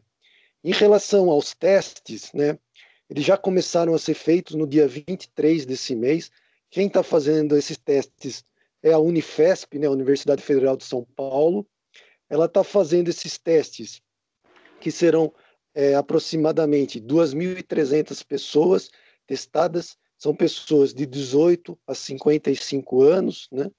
Esses testes serão feitos é, no Hospital São Paulo, que é o hospital é, universitário, né, da, da Unifesp. É, a princípio será feito em São Paulo, com duas mil pessoas e mil pessoas no Rio de Janeiro, né? Pelo menos foi o que eu consegui ler e ter de informações em relação a esse primeiro momento dos testes. Quem, tá faz... Quem vai fazer essa sorologia? Primeiro, é o grupo, é o grupo Fleury, né, para ter certeza que essas pessoas não foram contaminadas, não foram infectadas, né? Só assim tem sentido você dar vacina para essas pessoas, né? Pessoas que já estão imunes, não faz muito sentido entrarem nesse teste, né? Então, primeiro é feito a sorologia para ter certeza que essas pessoas não estão infectadas, para depois receberem essa vacina. E ela será dada, é, sobretudo, nos, nas pessoas da linha de frente, né, que são os profissionais de saúde. Isso também eu achei um fato muito legal, muito interessante, né? Você testar realmente quem está na linha de frente. Parece uma coisa óbvia, né? Mas no Brasil do jeito que a gente está vivendo essa pandemia, nada é muito óbvio, né? Então me parece que o governo federal finalmente acertou né, nessa nessa boa vontade de trazer essa tecnologia da vacina da Universidade de Oxford, né, e da empresa farmacêutica britânica, né, a AstraZeneca, né. Então assim, pelo menos num primeiro momento eu vejo com muito bons olhos. Eu achei muito interessante. Eu cheguei a ouvir uma entrevista da presidente da Fiocruz dizendo que a Fiocruz tem toda a competência técnica para desenvolver rapidamente essa vacina, né? Então, assim, eu vejo com muito otimismo, cara. Eu acho que se a gente conseguir chegar o ano que vem já com essas 100 milhões de doses, vai ser algo extraordinário mesmo, né? Porque você corta esse ciclo de contágio, né? Você pensar que metade da população já vai estar vacinada e pode ter anticorpos, eu acho que é um dado realmente tem que ser comemorado. Uma, uma coisa também a ser louvada, né, é o avanço nas metodologias, né? É, claro, você tem, tem uma situação aí de urgência, mas foi no momento em que conseguiram produzir vacinas, né? Aliás, não está pronta, a gente não sabe, mas pelo menos nos estágios em que se encontram, em tempo recorde. Então é um avanço, um avanço enorme que, que vai servir de base para outras situações.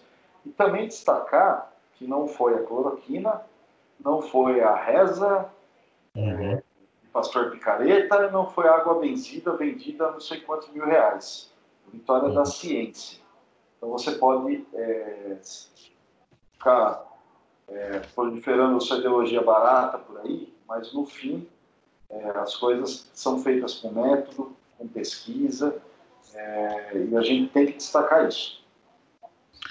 É, Cris, você, né, você falou do, desse tempo recorde, né? Porque, é, pelo que eu li, o tempo médio para para o desenvolvimento de uma vacina é, de, de três anos, né? Em média, três anos. É. E, é, e é um tempo recorde. E eu, para irritar os nossos haters, né?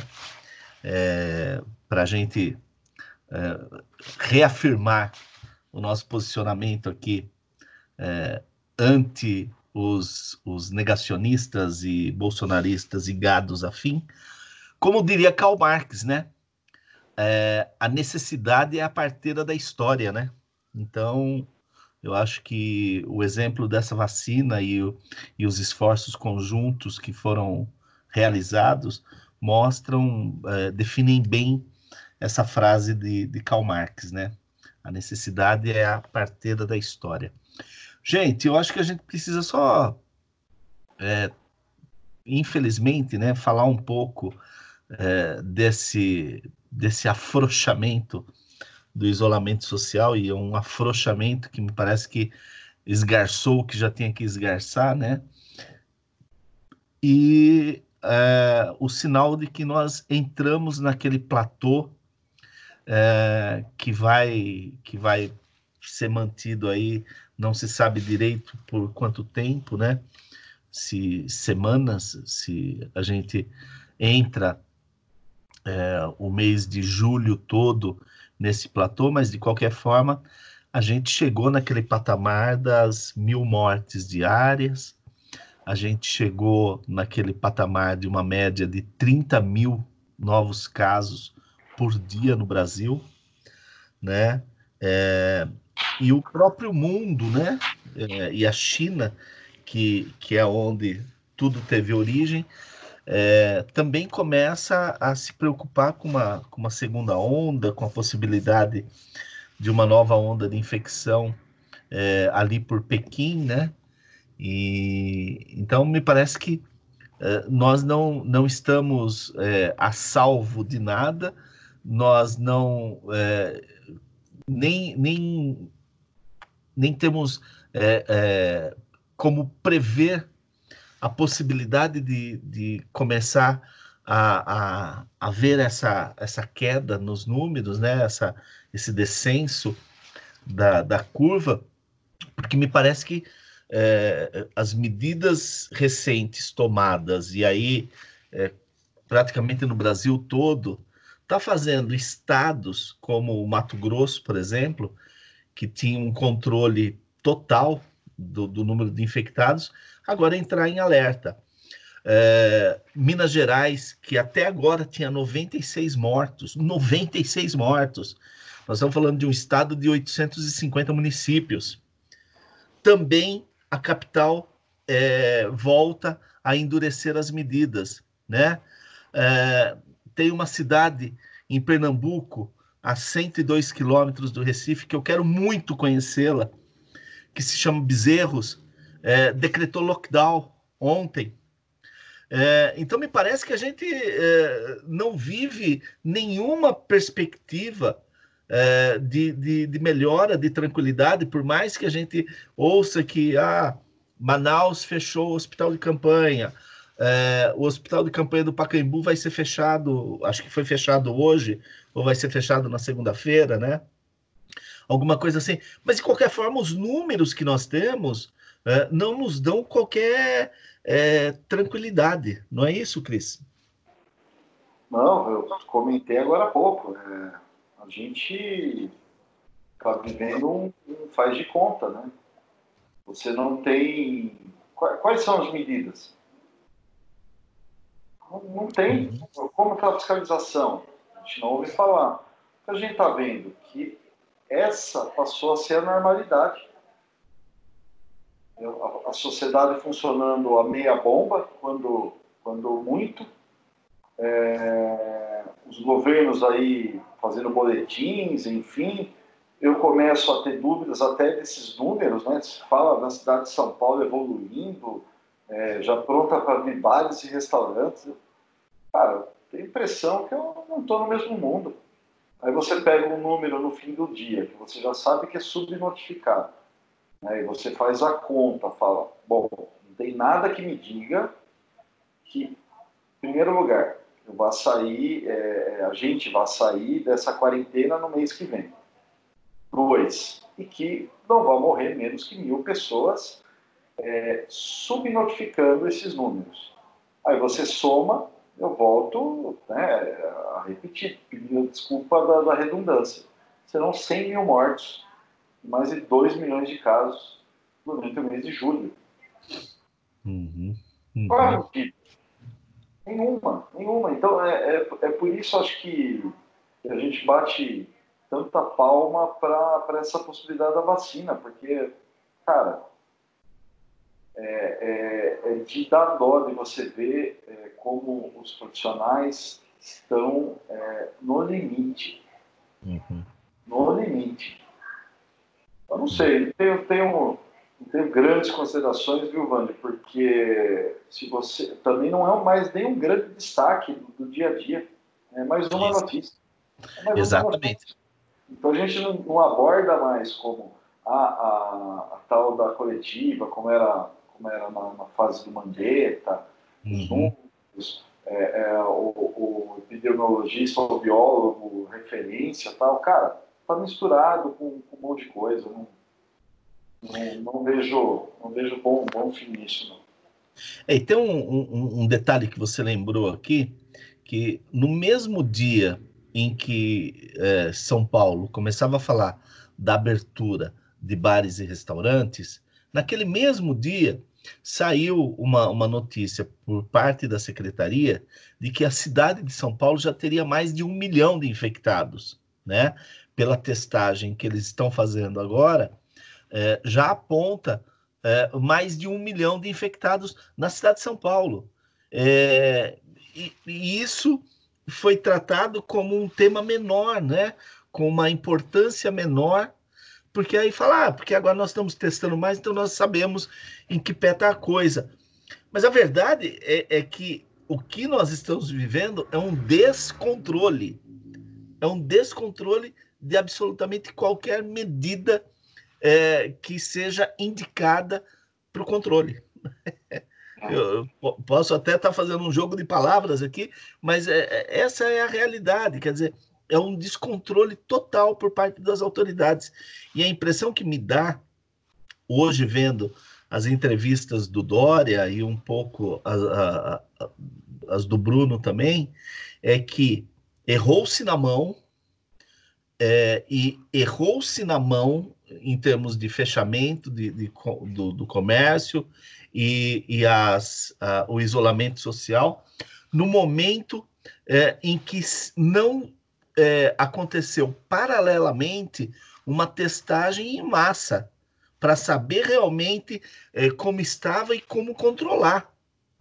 Então, é, hoje, é, eu vejo até um certo desconforto na, na, nas, nas entrevistas e uma, um questionamento muito grande com relação aos gastos é, com os hospitais de campanha, em detrimento a um controle mais eficaz, que é o de testagem e de você é, poder saber onde estavam os focos e combater de forma objetiva.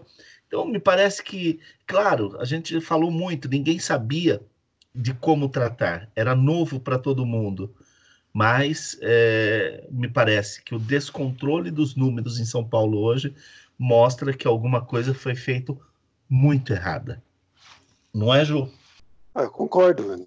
É, Hoje ainda eu estava assistindo a Globo News, Globo News e vi uma, uma entrevista com uma infectologista do Hospital Sírio-Libanês, né? E ela tocou num ponto que eu achei assim, bem curioso e pertinente. Ela falou: a gente tem que entender que o Brasil é um país continental, então é como se houvesse várias fases da epidemia dentro do mesmo país, né? É o que está acontecendo no Brasil.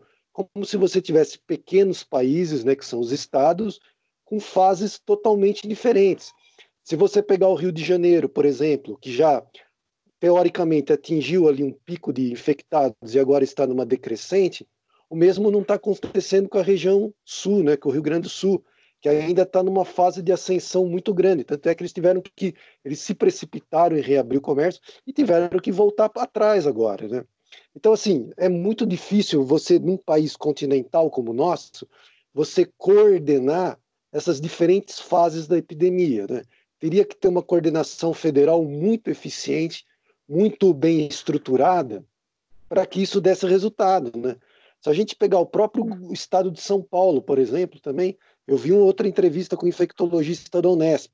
Ele, ele usou uma metáfora que eu achei bem interessante. Ele falou: olha, vamos pegar o centro, a, é, a cidade de São Paulo e a região metropolitana como o epicentro de um tsunami. E, esse, e essa grande onda ela vai sendo arrastada para o interior de São Paulo. Então, se, a, se o centro de São Paulo, se a região metropolitana de São Paulo hoje já atingiu o seu pico, né, e está começando ali é, a cair um pouco os índices de infecção e de mortes, o interior de São Paulo, por outro lado, não, está numa crescente. E a gente vê isso nos números, né? Que hoje já existe mais infectados e mortes no interior de São Paulo do que na região metropolitana. Então, assim, você vê, é uma realidade que é difícil das pessoas entenderem, né? É difícil das pessoas, olha, no meu município ainda eu estou na fase vermelha, não estou na fase laranja, né? Ah, mas por que o meu município não está na fase laranja, por exemplo, de abertura ali dos serviços, de alguns serviços que não são essenciais? Então, assim, é, é um país é muito grande, a coordenação, como a gente já cansou de falar, né? é, não foi feita como deveria ter sido feita, e é muito difícil para as pessoas entenderem esse isolamento social, né? Saber que ah, na cidade de São Paulo agora parece que está começando a decrescer, porque aqui no interior de São Paulo de repente tem que ficar tudo fechado, né? Eu acho que quando, por exemplo, você citou o Bruno Covas, né? Quando esses gestores vão à frente da televisão e já colocam uma perspectiva, ah, vamos reabrir bares, para quem está no interior do estado é muito difícil a pessoa acabar assistindo um telejornal, vendo o prefeito da maior cidade do país dizendo que vai reabrir bar, vai reabrir restaurante e, a pessoa, e colocar na cabeça da pessoa ainda que ela tem que ficar dentro de casa. Né? Eu acho que esse desencontro de informação é péssimo, né, cara? É muito ruim. Então, assim, eu acho a situação bem complicada. Eu acho que o interior do estado de São Paulo está vivendo uma crescente, como a gente já falou também no último episódio, uma crescente dessa epidemia. É, e, meu, é difícil, é difícil você colocar na cabeça das pessoas que algum, algumas regiões podem abrir um pouco e outras regiões não podem abrir, né? é, eu acho que é muito difícil para as pessoas entenderem. E a gente vê nenhum esforço do governo federal em deixar essa informação, muito pelo contrário, só vem cada vez mais atrapalhando e deixar qualquer tipo de informação assim fácil da pessoa entender, né? Na verdade não existe nem informação, né? Então eu acho que é isso, cara. Eu vejo essa não vejo, concordo com o Cris também, não vejo muito perspectiva nos próximos meses de uma queda no número de infectados, uma queda significativa no Brasil do número de infectados, no número de mortes. É, a subnotificação, como nós já cansamos de dizer né, e acompanhar na, na, na, imprensa, é muito grande, né? E eu acho que a coisa vai se complicando, vai passando, vão, vão passando os meses, e é muito difícil você convencer a pessoa realmente a ficar dentro de casa, né, cara? É. Bom, o, o Ju, eu só queria fazer um, um ter uma discordância é, com esta fala da infectologista e, e dentro da minha insignificância leiga no assunto.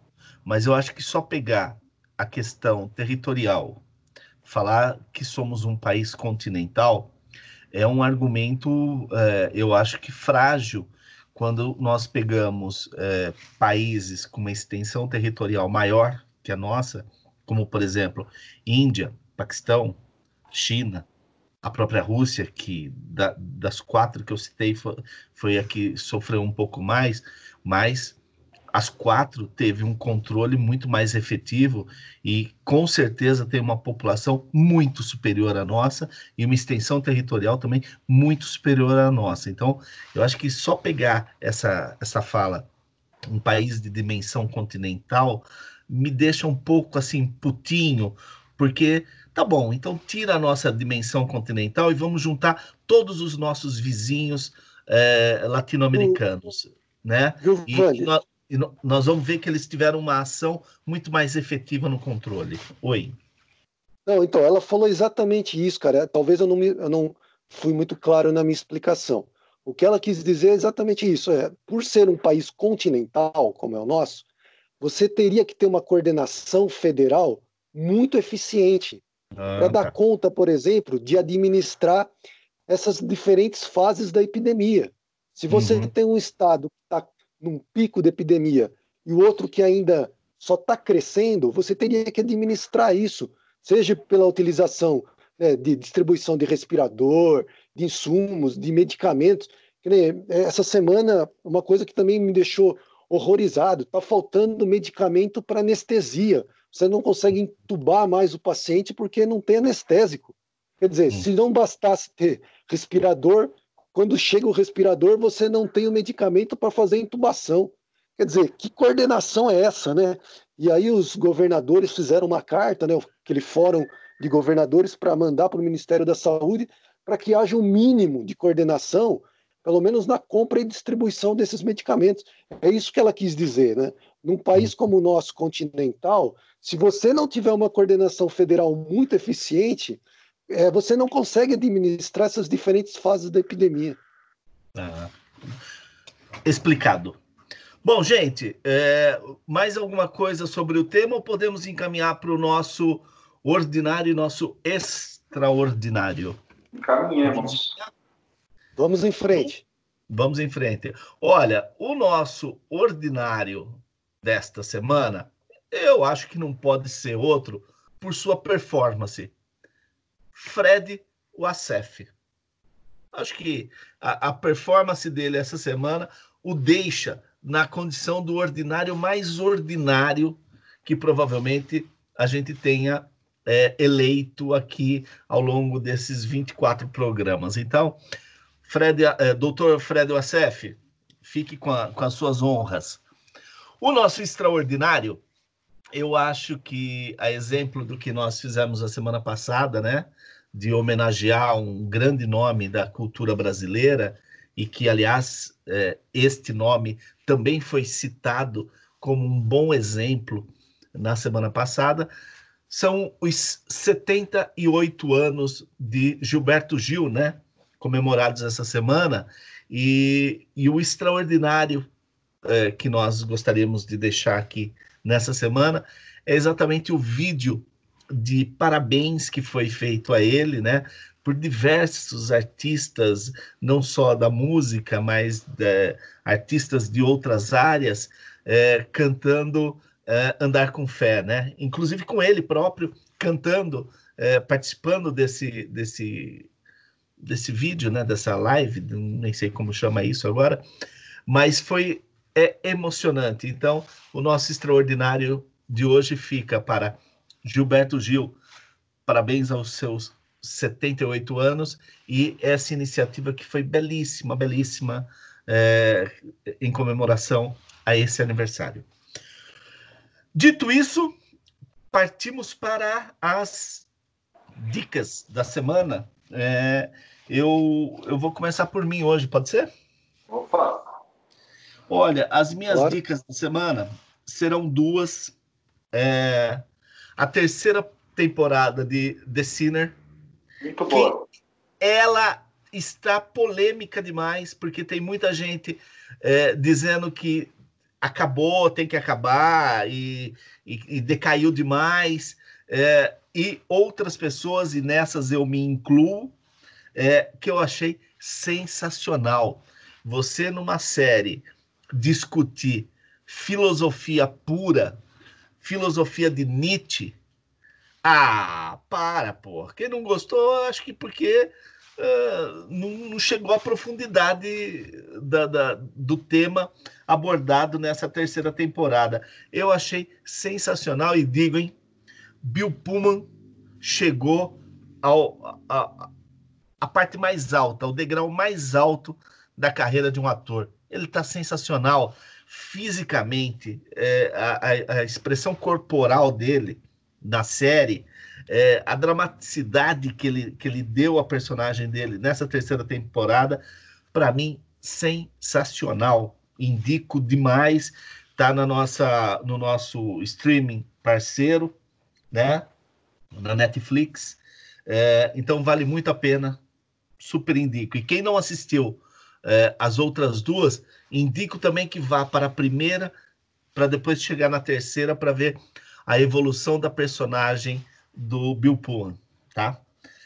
Bom, uh, eu volto para a década de 1970 na minha, na minha próxima dica, que eu descobri esse disco ontem, uh, ouvi ele várias vezes, são 38 minutos o disco, né? Porque é um disco lançado em 1973 do Sivuca.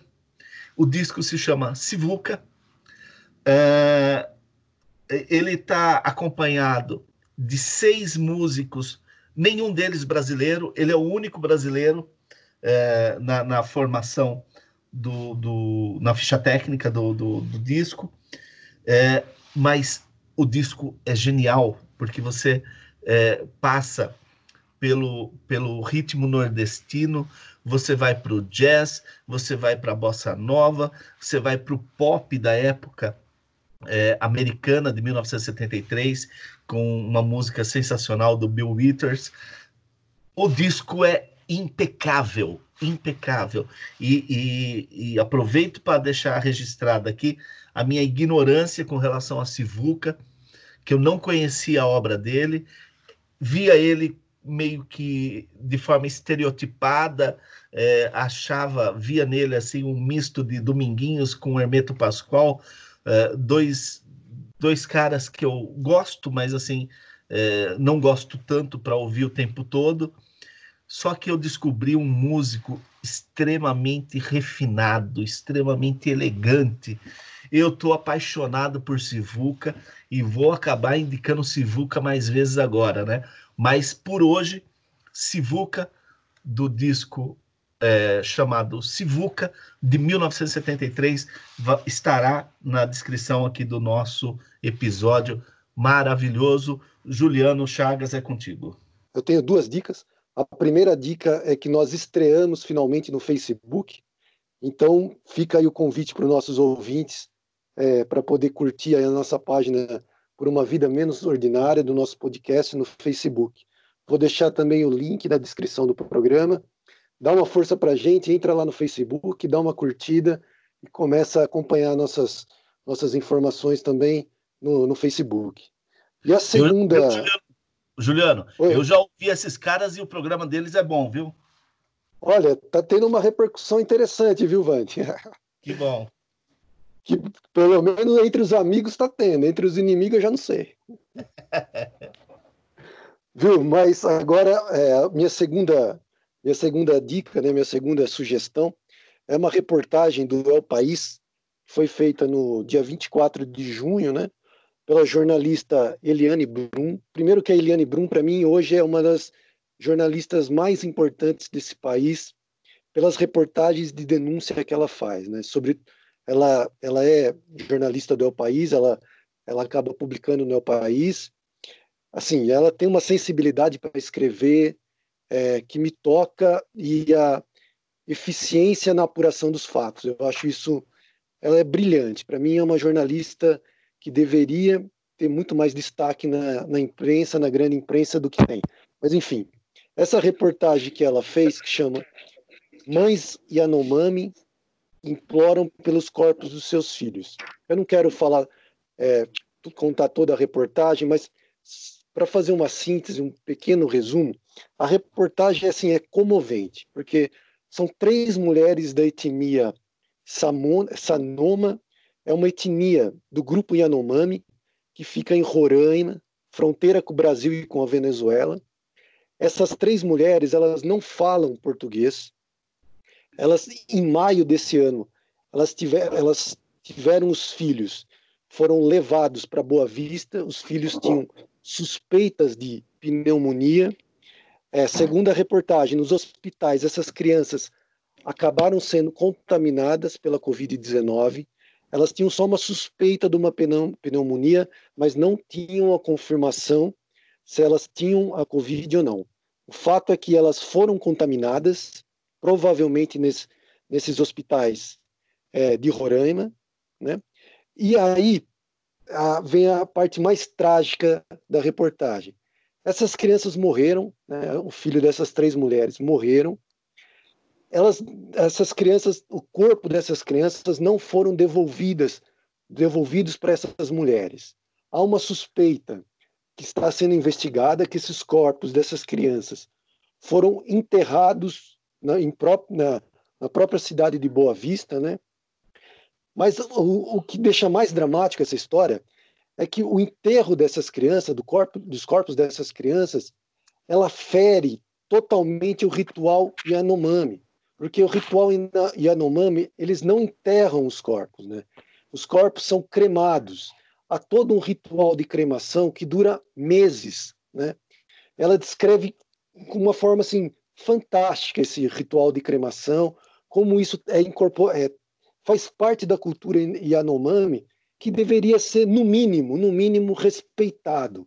Então, assim, elas foram levadas, os filhos dessas mulheres, dessas índias, foram levadas para Boa Vista, acabaram sendo contaminados, acabaram morrendo e elas não tiveram nem o direito de receber o corpo dessas crianças para que elas pudessem fazer é, um, um sepultamento digno dentro do ritual da etnia Yanomami. E na reportagem, né, ela entrevista uma antropóloga da Universidade de Brasília, a Silvia Guimarães, que ela deixa um relato que para mim é comovente. Ela escreveu assim: Para essas mães saberem que seus filhos estão enterrados no cemitério da cidade, é o equivalente a uma mãe branca ter que conviver com a ideia que o corpo do seu filho está jogado e exposto em praça pública. Então, assim, é uma situação realmente dramática, comovente. Eu vou deixar o link da reportagem. É uma reportagem que me comoveu muito, porque se não bastasse só tudo que nós já causamos de mal para né, várias etnias indígenas no Brasil, agora chega essa pandemia, não há um mínimo de responsabilidade, sensibilidade para essas é, etnias, né?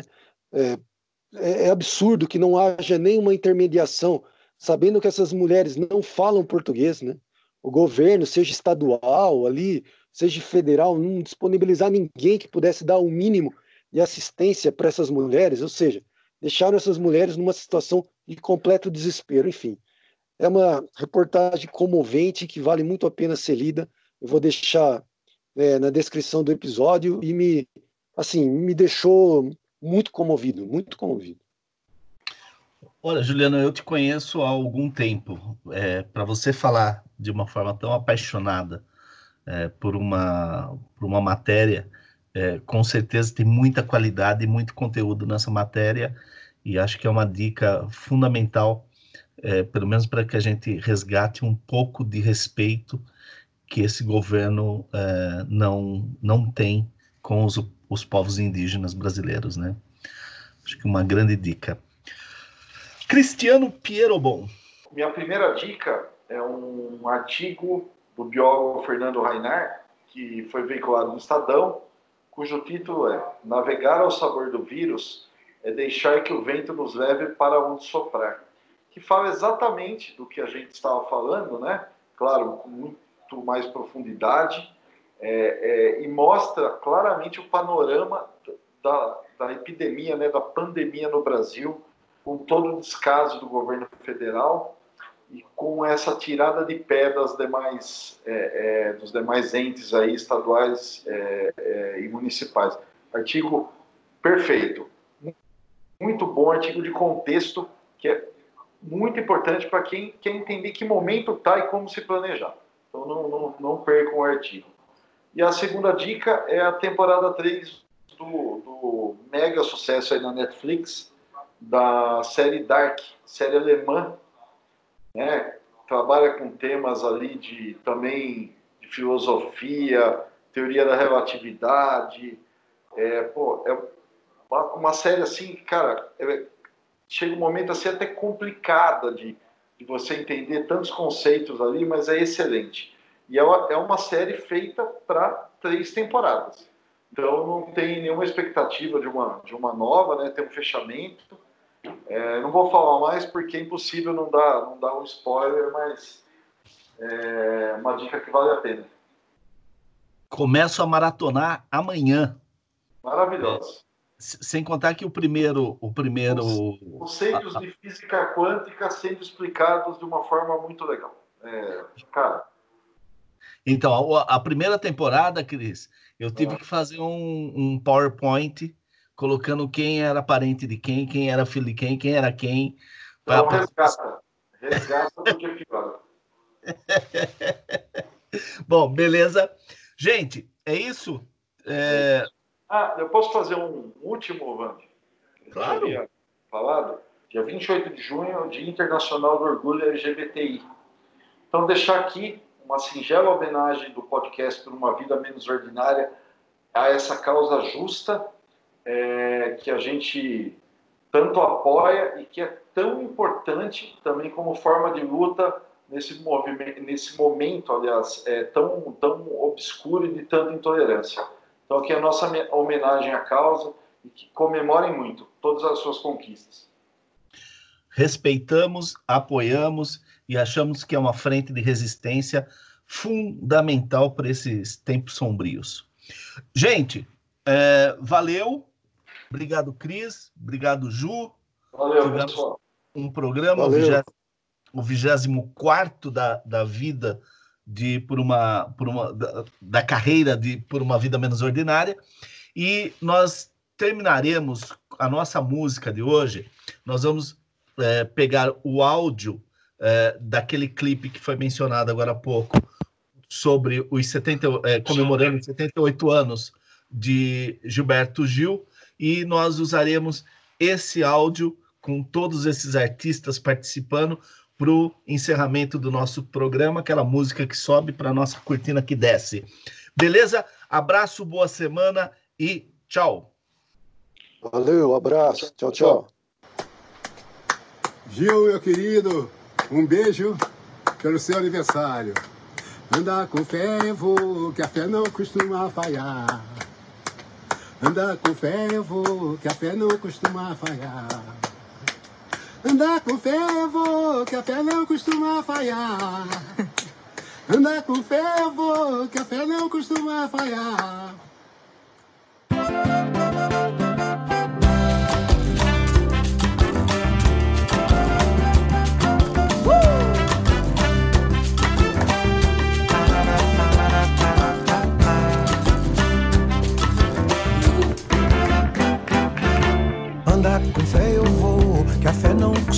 Falhar. Andar com fé eu vou, que a fé não costuma falhar. Andar com fé eu vou, que a fé não costuma falhar. Andar com fé eu vou, que a fé não costuma falhar. A fé tá na mulher, a fé tá na cobra coral. Oh, por um pedaço de pão. A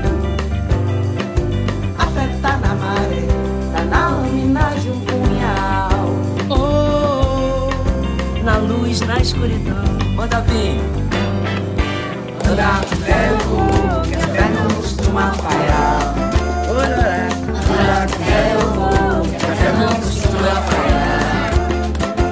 Anda, ferro, que a não costuma falhar. Anda, ferro, que a fé não costuma faiar.